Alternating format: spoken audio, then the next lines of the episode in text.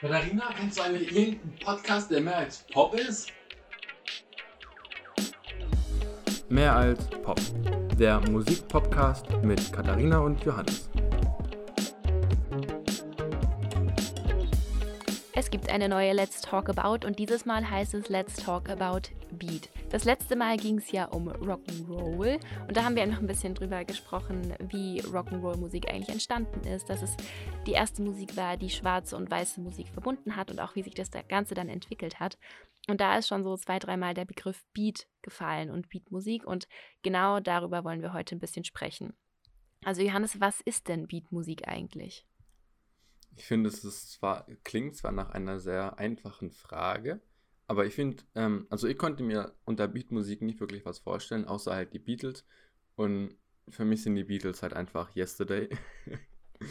also der, die Beatmusik, der Beat fing, hat eben den Rock'n'Roll abgelöst in den 1960er Jahren und verbindet eben den Rock'n'Roll mit dem britischen Skiffle und wird meistens gespielt, also es gibt natürlich Ausnahmen, wie zum Beispiel auch die Beatles, äh, mit einem zwei- oder dreistimmigen Gruppengesang. Und es sind sehr häufig zwei E-Gitarren, also die Beatles hatten eben drei Gitarren. Und normalerweise ist es eben eine Leadgitarre und eine Rhythmusgitarre. Dann ist immer ein E-Bass dabei. Ist immer der Fall. Und es ist immer gespielt in einem nicht, swing nicht swingenden Viervierteltakt. Genau, und ich glaube, dass daher auch einfach dieser Begriff kommt. Also dieser nicht swingende, das ist ja was, was irgendwie relativ untypisch war, so nach dem Rock'n'Roll. Und dann dieser Viervierteltakt, also ich habe das gelesen, habe mir gedacht, ja, toll. Dann hast du einen starren, geraden Viervierteltakt. Was gibt es denn eigentlich langweiligeres? Aber ähm, ich glaube, dass davon halt die Musik auch so ein bisschen lebt, von diesem geraden, harten Beat, der einfach immer gleich bleibt. Also ich muss auch sagen, als ich, also man kennt ja so viele Geschichten, vor allem um die Beatles, dass es halt eben, es war ja auch schon beim Rock'n'Roll so, dass man halt, dass halt die, Ju die Jugend hat es halt gehört und die, die Eltern oder generell ältere Leute haben das halt nicht wirklich verstanden und fanden das halt gar nicht gut. Und es gab ja auch so Sachen wie zum Beispiel in der DDR, dass das Regime so Sachen gemocht hat, wenn, wenn Leuten mit langen Haaren in der Schule die Haare abgeschnitten werden, weil die dann nicht mehr als Rowdies, äh, als Rowdies gegolten haben oder halt nicht mehr als diese Beatles-Menschen. Und ich finde es halt so krass. Ich habe mir halt einfach in der Recherche, habe ich mir halt einfach Beatmusik angehört. Ich habe auch ein bisschen Beatles gehört, weil es gibt ja von den Beatles auch Sachen, die nicht jeder kennt. Also so, klar, Yesterday kennt jeder.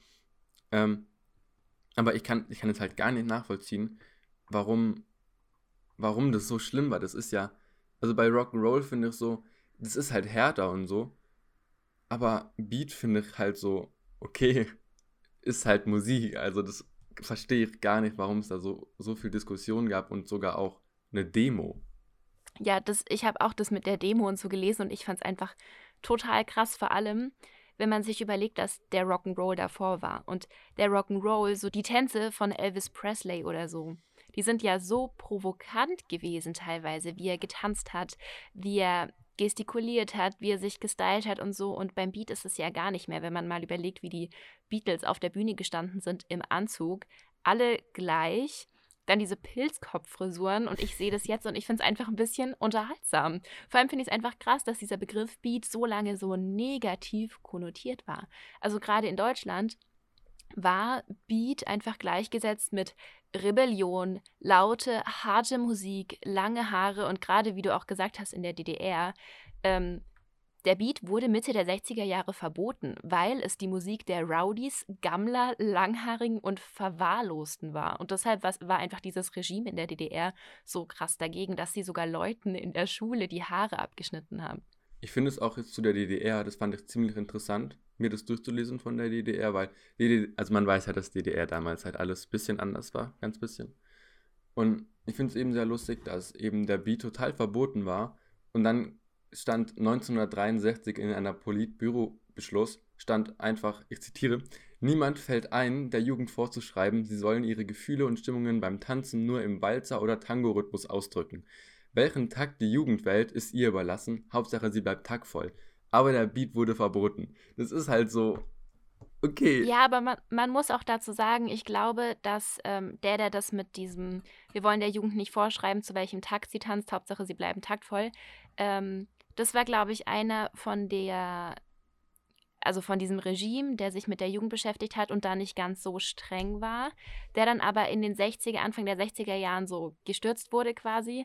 Und erst danach wurde der Beat dann tatsächlich verboten und danach haben sie angefangen, Leuten die Haare abzuschneiden und so.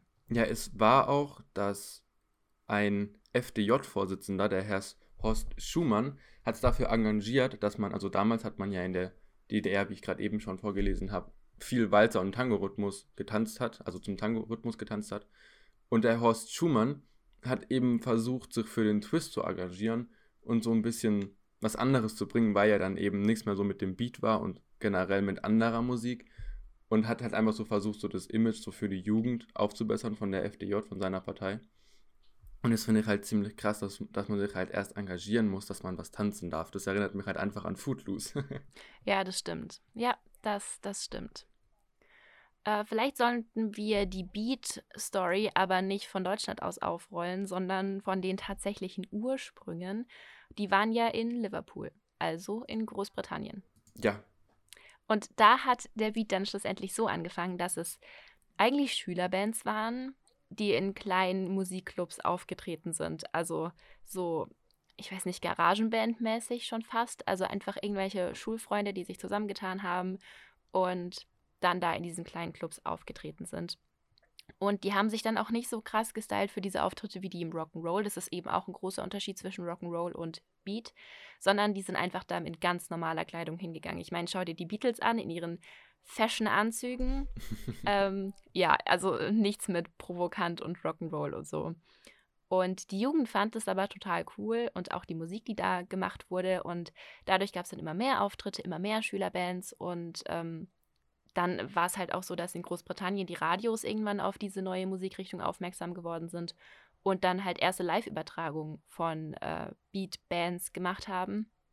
Und es ging dann so weit, dass irgendwann ein Soldatensender, ein Soldatenradiosender auf die Musikrichtung aufmerksam geworden ist und die Beatmusik dann schlussendlich halt in alle Welt übertragen hat. Und so hat es dann ein bisschen angefangen, dass diese Musik halt nicht in Großbritannien bleibt, sondern dass ja, die ganze Welt mehr oder weniger davon mitbekommt, wobei man auch sagen muss, dass der Beat und auch die Beatles am Anfang, so in den ersten vier Jahren, also so bis Mitte der 60er Jahre, tatsächlich in Europa sehr erfolgreich waren, aber so Amerika zum Beispiel überhaupt nicht.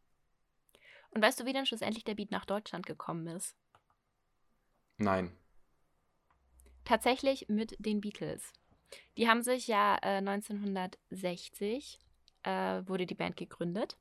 Und zwar eben mit John Lennon, Paul McCartney, die hauptsächlich die Songs geschrieben haben. Dann noch George Harrison, der auch immer mal wieder Songs geschrieben hat, aber irgendwie nicht so ganz mithalten durfte mit äh, Lennon und McCartney. Und dann auch noch dem Schlagzeuger Ringo Starr. Und beziehungsweise der, die hatten erst einen anderen Schlagzeuger, Ringo Starr ist erst dann so, ich weiß nicht, 63, glaube ich, dazugekommen. Äh, genau. Und die haben eben, also ich meine, die Beatles, dass die Beat gemacht haben, ist klar, aber eben nur so am Anfang, in der Spätphase, waren die dann mehr Richtung Rock und Psychedelic Rock und so unterwegs. Aber sie sind schlussendlich die erfolgreichste Band der Musikgeschichte ähm, und haben eben, wie wir jetzt sicher schon fünfmal gesagt haben, die Beatmusik bekannt gemacht und einfach auch den Stil maßgebend geprägt. Und die haben den Beat, wie ich schon gesagt habe, in gewisser Weise nach Deutschland gebracht, weil die Anfang der 60er Jahre ganz lange in Hamburg Konzerte gegeben haben. Und zwar ihr erstes Konzert als Band im Hamburger Rotlichtviertel St. Pauli. Und äh, da hatten sie einfach einen Club, in dem sie immer gespielt haben. Und täglich. Also das waren tägliche Konzerte, teilweise bis zu neun Stunden lang. Ähm, also ich glaube, das war ziemlich, ziemlich krass. Und es war dann aber auch so nach, ich weiß nicht, einem Jahr oder so, also nach relativ kurzer Zeit, dass dieser Club dort geschlossen wurde wegen Ruhestörung ähm, und dass die Beatles dann sogar aus Deutschland ausgewiesen wurden. Oh, okay. ja, also irgendwie, irgendwie ist es ein bisschen komisch. Also einer von denen war anscheinend noch minderjährig, also ach, äh, noch nicht 18, also 17 oder so. Und bei den anderen war irgendwie angebliche Brandstiftung oder sowas. Deshalb mussten sie erstmal aus Deutschland weg. Sie sind dann aber wiedergekommen und haben dann viele Konzerte im Star Club gegeben, Ähm, das war einfach ein sehr bekannter Musikclub in St. Pauli, also kein Stripclub mehr wie der Club, in dem sie vorher gespielt haben. Und ja, dieser Club wurde einfach hauptsächlich bekannt durch die Beatles. Und die haben da sogar ein Album veröffentlicht, äh, Live at the Star Club in Hamburg, Germany. Ähm, aber das kam irgendwie erst so 15 Jahre später. Also das haben sie erst im Nachhinein veröffentlicht, weil sie zu dem Zeitpunkt, als sie dort gespielt haben, also bis 1962, waren sie noch nicht wirklich bekannt. Also da haben sie auch irgendwie ihre erste Single noch gar nicht veröffentlicht gehabt, sondern haben halt einfach nur da in dem Club gespielt und sich als Band irgendwie gefunden. Was ich denke, was auch noch dazu geholfen hat, dass, dass der Beat eben in also nach Deutschland kam oder auch in Deutschland dann Größe gewonnen hat, war natürlich der Anschluss von den Beatles. Aber was ich halt auch noch ganz cool fand, ist, dass ein Fernsehsender, Radio Bremen, also die hatten auch eine Fernsehsendung, Radio Bremen, haben angefangen, britische Musikgruppen einzuladen, die dann natürlich vorwiegend Beatmusik gemacht haben und im Jahre 1965 hat Radio Bremen sogar einen Beat-Club gegründet. Das fand ich ziemlich cool, dass es so als so ein Radiosender so damals gemacht hat, obwohl Beat ja total also ein total negatives Wort war. Ja, wobei ich meine, schau dir jetzt heute zum Beispiel mal den Sender Das Ding an oder 1 Live, das ist ja auch das Radio für die jungen Leute und auf das Ding läuft Deutschrap. Also klar, nicht nur Deutschrap, aber sehr viel Deutschrap und das ist ja auch die Musik, ähm, die die Jugend hört, sage ich jetzt mal so ganz pauschal. Ähm, und bei der sich aber unsere Eltern denken, boah, wie kann man so einen Scheiß hören? Und trotzdem wird es sogar vom öffentlich-rechtlichen Sender gespielt. Und ich glaube, das war da einfach ein Stück weit auch so, dass die gesagt haben, hey, wir springen mal auf diese Welle auf. Wir sind da dabei, damit wir ein junges Publikum erreichen können. Ja, natürlich. Also es ist halt, also ich fand es nur krass, weil damals war das ja komplett anders, weil heutzutage ist es ja auch so, dass die Jugend viel, also viel mehr Platz auch bekommt, was Politik etc. angeht. Also dass auch viel mehr nach der Jugend gerichtet wird. Und es war halt 1965 noch nicht wirklich so der Fall. Ja, das stimmt. Aber ich würde sagen, dass wir das ein Stück weit auch, also klar, nicht nur den Beatles, sondern ein Stück weit ähm, dieser Zeit in den 60ern zu verdanken haben, dass wir diesen Platz jetzt bekommen.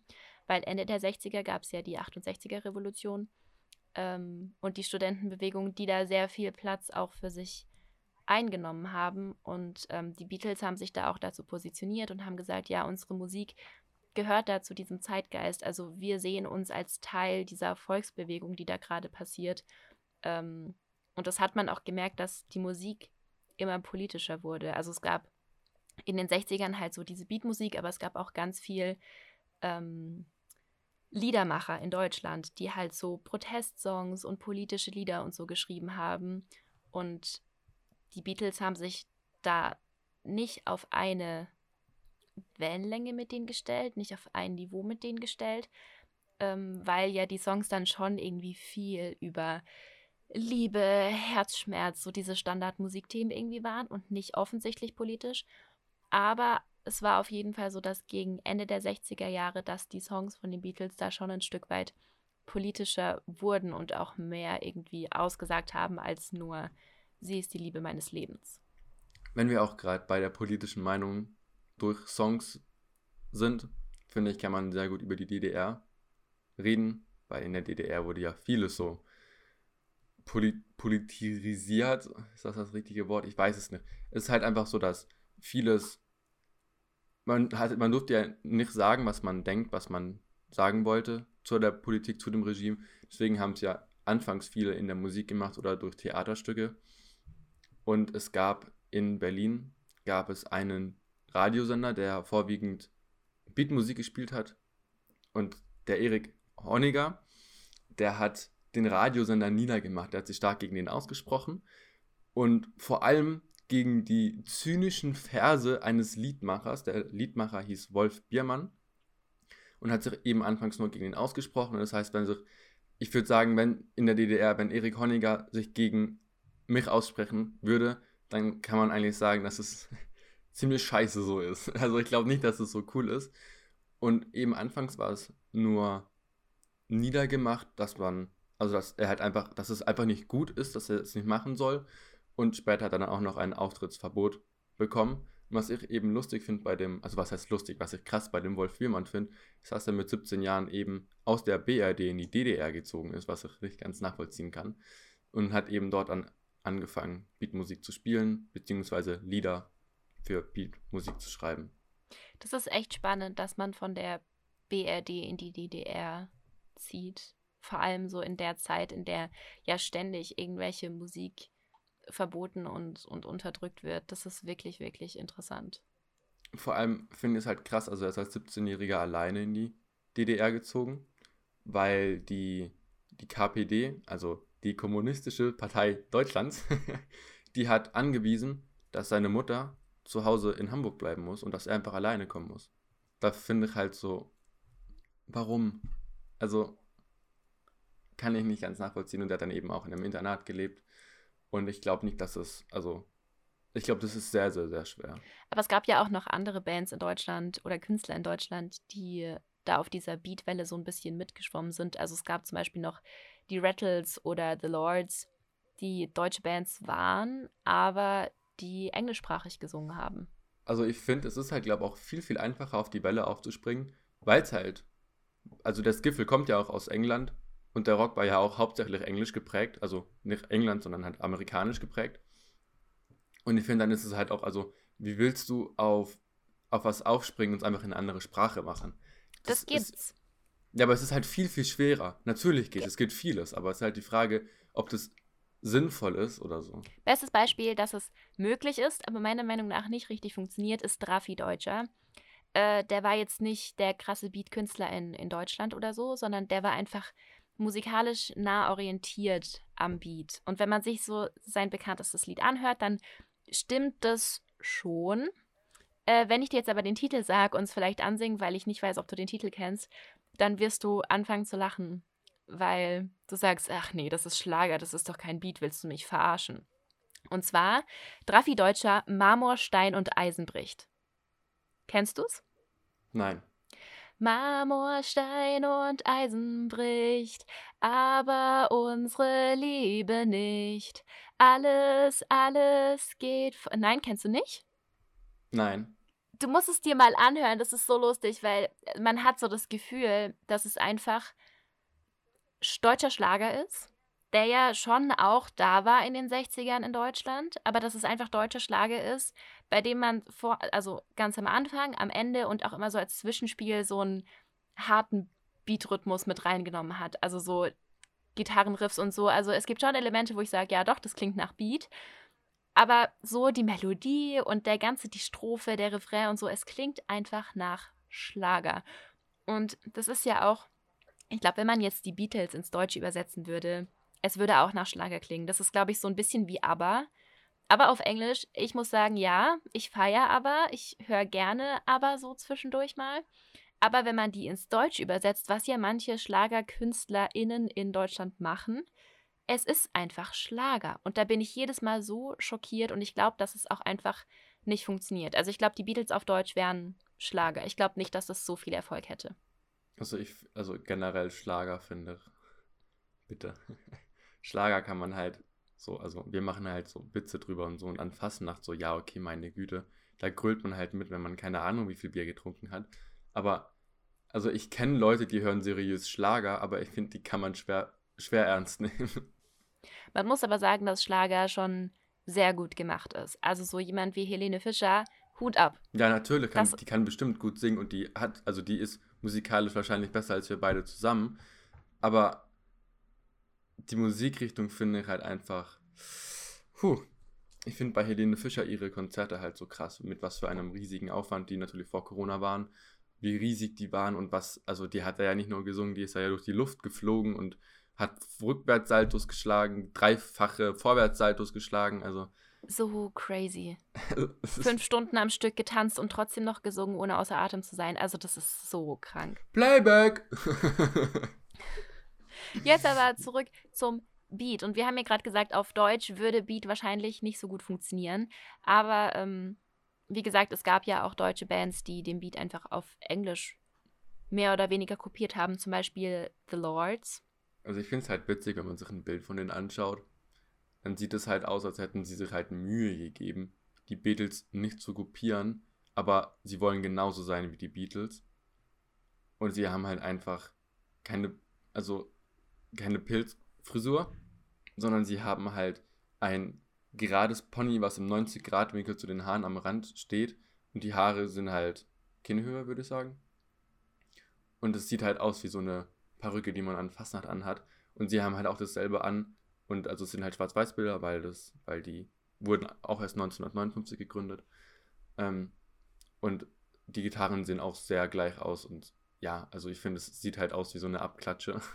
Aber ich glaube, dass es bei den ganzen Beat-Bands schlussendlich so war, dass alle versucht haben, die Beatles zu kopieren, weil die Beatles halt auch so krass erfolgreich waren. Aber Fun Fact: diese Pilzkopffrisur, die stammt gar nicht von den Beatles. Also, das haben die schlussendlich auch irgendwie kopiert und zwar von einem deutschen Fotografen, mit dem sie viel zu tun hatten. Der hatte die Frisur nämlich selbst und dann haben die das irgendwie kopiert und dann war es halt das Markenzeichen von denen, die Pilzköpfe. Naja, aber also ich finde, die Beatles hätten auch Erfolg gehabt, wenn sie Locken hätten, die bis zum Boden gehen würden. Ja, also das stimmt. Ich würde würd jetzt nicht sagen, also natürlich ist es Markenzeichen, wenn man an die Beatles denkt, dann denke ich halt an Pilze.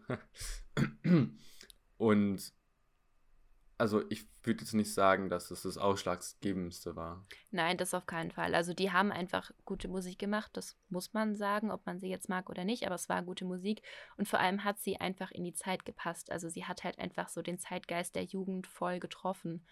Und ähm, ja, ich meine, der krasse Erfolg von denen, das, und das vor allem einfach in zehn Jahren. Diese Band gab es nur zehn Jahre und es ist trotzdem die erfolgreichste Band. Das ist so, so krass. Ist es wirklich overall die erfolgreichste, erfolgreichste Band, die es in der ganzen Musikgeschichte gab? Soweit ich weiß, ja. Das, die erfolgreichste Band der Musikgeschichte, die haben nämlich 600, also mehr als 600 Millionen verkaufte Tonträger. Und ihr eigenes Label sagt sogar, es wären eine Milliarde. Warte, ich gucke ganz kurz.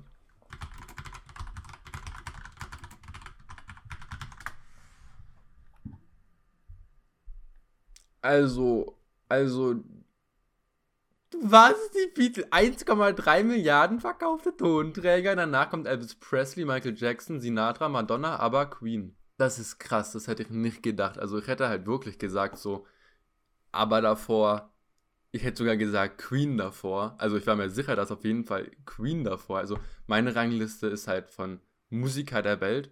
Wäre halt irgendwie so Michael Jackson ganz oben, weil das ist für mich einfach Erfolg in Musik, ist halt Michael Jackson. Und dann wäre halt irgendwann so unter den Top 5 vielleicht die Beatles gekommen. Aber dass die so weit oben sind mit, mit, so, mit über eine Milliarde verkaufte Tonträger, das ist ja krass. Vor allem finde ich es halt auch total crazy, dass es, wie gesagt, nur zehn Jahre sind. Also die wurden, die haben sich 1960 gegründet und 1970 haben die sich einfach wieder aufgelöst. Und in zehn Jahren haben die so krass viel Erfolg gehabt. Es war dann wohl zu viel Erfolg für einen. naja, die haben, die waren alle irgendwie, ich weiß nicht, also Lennon und McCartney waren irgendwie beide sehr eigensinnig, die haben beide ihre Mutter früh verloren, viel Probleme mit der Familie gehabt und so. Und deshalb haben sie sich am Anfang erstmal so gesucht und gefunden, haben auch sehr viel zusammengeschrieben und ähm, ja, das war dann aber, also nachdem die sich getrennt haben, gab es dann sogar von McCartney, glaube ich, einen Song, mit dem er Lennon direkt persönlich angegriffen hat mit dem Text. Ähm, also die haben sich da dann so mit der Zeit ziemlich, ziemlich, ja, verstritten, würde ich sagen. Okay, das wusste ich gerne. Ja, da war nicht alles so. Ähm, Friede, Freude, Eierkuchen. Ja, rosarot, genau, Friede, Freude, Eierkuchen und rosarote Brille und so. Da ging es schon, ähm, ja, heiß her, würde ich sagen. Vor allem halt auch viel, ähm, ja, so ein bisschen Rivalitäten, gerade zwischen Lennon und McCartney, die ja hauptsächlich die Songs geschrieben haben, weil die auch ein bisschen unterschiedlich gedacht haben und ein bisschen unterschiedlich den Fokus gelegt haben und so. Da habe ich jetzt vor zwei, drei Tagen erst einen Podcast dazu gehört von SWR 1, Meilensteine. Große Empfehlung an der Stelle. ähm, zu einem Album von denen. Und das war das Album Rubber Soul von 1965. Und da hat man so das erste Mal gemerkt, dass die sich vom Beat wegbewegen und mehr Richtung Psychedelic Rock gehen. Aber halt auch, dass sich die Themen in den Songs stark verschieben. Also das habe ich ja vorhin schon mal gesagt, dass ähm, die Songs auch einfach politischer werden und nicht mehr nur dieses Liebesthema, was ja davor irgendwie sehr, sehr, sehr stark vertreten war. Ich finde es halt lustig. Du hast gerade eben auch gesagt, dass bei den Beatles auch nicht alles mit der rosaroten Brille dann gesehen wurde. Aber wenn ich an die Beatles denke, dann denke ich an die Pilze, dann denke ich an dieses, an dieses typische Bild, wo sie da halt über den Zebrastreifen laufen. Und dann denke ich an Galileo Big Pictures, wo sie über die Ermordung von John Lennon geredet haben. Und hatte der da, also gibt es nicht auch ganz viele Bilder, wo John Lennon eine rosarote Brille anhat? Also rosarot glaube ich nicht, aber einfach diese typisch runde Sonnenbrille, die, ich, ich glaube, die war orange. Warte. Ah ja, die war orange, die war orange. Okay. Genau. Aber ja, also das ist bei mir auch, wenn ich an die Beatles denke und dann an Lennon, dann ist diese Sonnenbrille auch auf jeden Fall dabei. Und was ich auch krass finde, gerade auch in Bezug zu diesen politischen Botschaften, die haben sich nach der Auflösung alle sehr, sehr für den Frieden engagiert. Klar, es waren die 70er, Hippies und so, ähm, aber denen war das sehr wichtig, die waren da sehr engagiert. Und John Lennon hat, nachdem er Yoko Ono geheiratet hat, haben die irgendwie eine Woche oder so im Bett verbracht und einen Protest veranstaltet, quasi, indem sie nur im Bett bleiben und nichts machen, ähm, haben sie demonstriert für den Frieden. Ein sogenanntes Bed-In. Und ich war so, wow, so kann man also auch demonstrieren. Also ich glaube, morgen ist eine ganz große Bed-In-Demonstration hier bei mir in Mittenwald. Ja, bei mir ist es wahrscheinlich ähnlich. Was soll man auch anderes machen, wenn das Wetter scheiße ist und alles zu hat? Ja, was soll man machen, wenn, wenn ich aus dem Fenster nicht eine Wolke am Himmel sehe? Was soll ich machen? Naja, also bei mir hier stimmt's. Und schüttet's. Also ich kann das Haus tatsächlich. Könnte es verlassen, aber will es nicht verlassen. Und wenn bei euch das Wetter auch nicht gut ist oder wenn ihr auch an der Bad-In-Demonstration teilnehmen wollt, dann könnt ihr ja einfach mal die letzten Folgen nochmal anhören oder natürlich in unserer Spotify-Playlist vorbeischauen. Es gibt nämlich auch zur Let's Talk About Beat Folge die passende Playlist. Das war mehr als Pop mit Katharina und Johannes. Bis nächstes Mal.